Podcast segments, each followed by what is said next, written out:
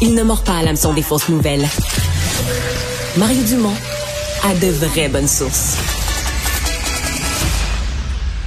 On entend de plus en plus souvent parler de la planète Mars. C'est tout à fait logique puisque la mission InSight euh, depuis maintenant quelques quelques semaines, la mission de la NASA, d'ailleurs à laquelle participe une une québécoise, euh, ben euh, la mission a un petit petit véhicule sur Mars qui fait toutes sortes de tests, qui prend des photos, etc. Donc il nous amène de l'information sur Mars. Et là on a eu au cours des derniers jours, des dernières semaines, toutes sortes d'informations qui vont plus dans le sens d'une d'une planète moins inerte, là, où il y aurait peut-être déjà eu de la vie, probablement, certains disent même déjà eu de la vie, etc. Euh, on va discuter tout de suite avec Loïc Canel, coordinateur d'activités en loisirs scientifiques au planétarium Rio Tinto Alcan. Bonjour. Bonjour. avant d'aller plus en, précisément, ça doit quand même pour des gens comme vous, la présence d'Inside sur Mars puis tout ça, la, mission, ça doit quand même vous amener de l'eau au moulin. Il y a beaucoup de nouvelles scientifiques à surveiller concernant concernant Mars. Oui, oui, beaucoup, d'autant plus qu'il y y a beaucoup de choses à démêler dans tout ce qui se passe autour de l'actualité martienne.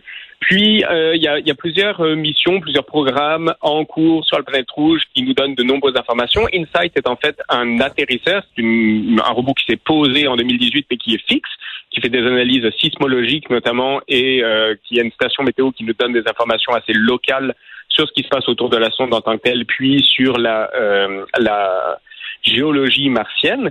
On a le robot euh, Perseverance qui a atterri il y a quelques mois de cela, pour lequel euh, Farah Alibé, qui est une québécoise dont on entend beaucoup parler avec grand bonheur parce que c'est une excellente émissaire de ce que l'on peut faire en carrière scientifique au Québec et euh, contribuer à des missions internationales, qui, qui est un petit rover, donc un petit robot qui se promène, qui nous donne de nombreuses informations sur les conditions d'habitabilité de Mars.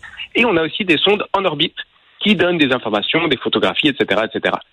Donc, on connaît de mieux en mieux euh, cette, euh, cette planète-là. La, nouvelle du moment, c'est cette idée qu'il y aurait euh, des mouvements de magma. bon, parle-nous à quel point ça serait comparable à la Terre. Est-ce qu'on peut penser qu'il y a des volcans ou qu'il y a eu des volcans ou qu'il y aura des volcans sur Mars?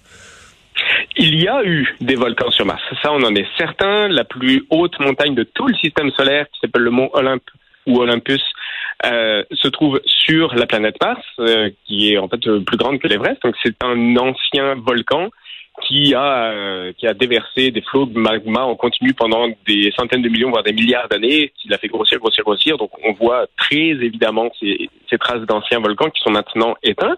ce qu'on ce qui nous intéresse un petit peu plus récemment, c'est d'observer que la planète Mars a une activité géologique encore un peu euh, légèrement active, mais la NASA nous parlait aujourd'hui de, de d'observation euh, qu'elle ne s'attendait pas à faire à l'effet qu'elle a observé un impact d'un d'un astéroïde probablement qui est venu frapper la surface martienne et le, le robot InSight dont je parlais tout à l'heure qui fait des analyses sismographiques a pu détecter les ondes de choc qui ont été produites par l'impact et ça permet de mieux connaître l'intérieur de la planète Mars, non seulement parce que les ondes sismiques euh, se propagent d'une façon qui est propre au terrain sur lequel elles se propagent, mais également parce qu'on a pu retrouver des traces photographiques de l'endroit où l'impact a eu lieu, et on peut donc voir ce qui s'est produit, et on voit surtout que euh, l'endroit qui a été excavé par l'impact d'un astéroïde qui, devait, était somme toute assez petit et qui devait euh, faire moins de 10 mètres de diamètre à peu près, dans les 20 premiers mètres qui ont été excavés, on trouve des blocs de glace vive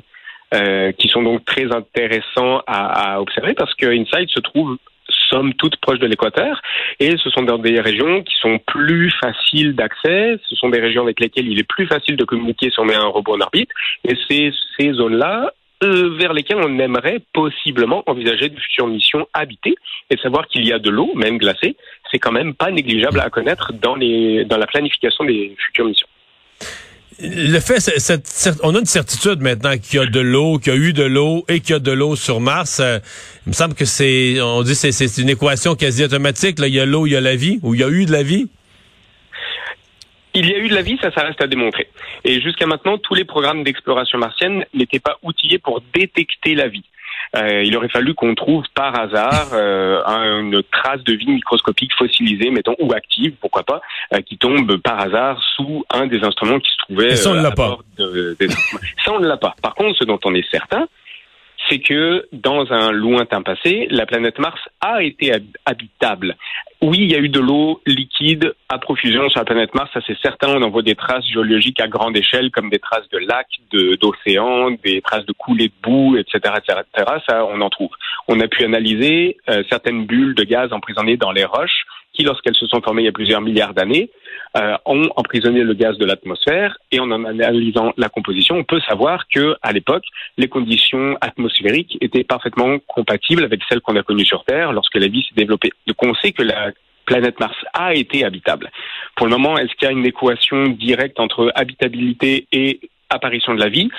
Euh, le seul exemple qu'on en a, c'est sur Terre. Est-ce qu'on va finir par en apporter la preuve sur d'autres corps du système solaire, comme la planète Mars ça sera possiblement quelque chose qu'on arrivera à démontrer ou observer dans les prochaines années. Mais pour le moment, parce que dans nos euh, dans nos cours de sciences, euh, je remonte à même à l'école secondaire, on nous disait généralement, dès qu'on nous parle de la vie, on nous dit ben à partir du moment où il y a eu de l'eau, la vie était possible. La première vie était microscopique, mais elle a été rendue possible dans des conditions aquatiques. C'est la présence de l'eau qui a été à l'origine de la vie.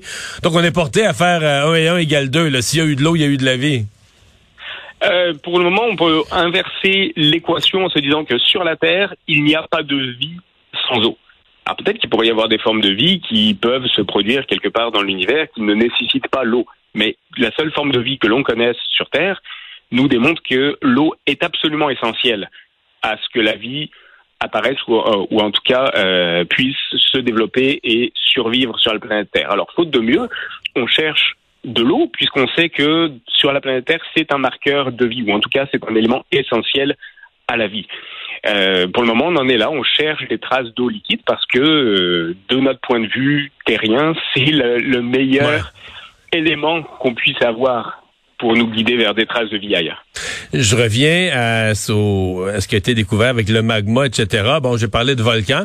Est-ce qu'on peut penser, parce que je voyais des vagues sismiques, est-ce qu'on peut penser qu'il y a sur Mars parfois des tremblements de terre, des tremblements de Mars? Oui, oui, oui. Oui, oui, des tremblements de Mars, c'est même le terme qui est utilisé, le Marsquake en anglais pour caractériser les ondes sismiques qui sont détectées par la fameuse sonde dont je parlais tout à l'heure qui s'appelle InSight. InSight a atterri en 2018, puis elle est sur le point possiblement de perdre le contrôle avec la planète Terre parce qu'elle est alimentée par des panneaux solaires qui deviennent assez encrassés par les différentes tempêtes de sable qui sévissent à la surface de la planète rouge. Donc entre 2018 et 2022, euh, InSight a détecté plus de 1300 tremblements de Mars. Tout de même, puis le plus important était de magnitude 5. Ben voilà, on va continuer à suivre euh, tout ce qui euh, ressort euh, de ces de ces travaux, de ces recherches sur Mars. Merci beaucoup d'avoir été avec nous. Merci beaucoup. Au revoir.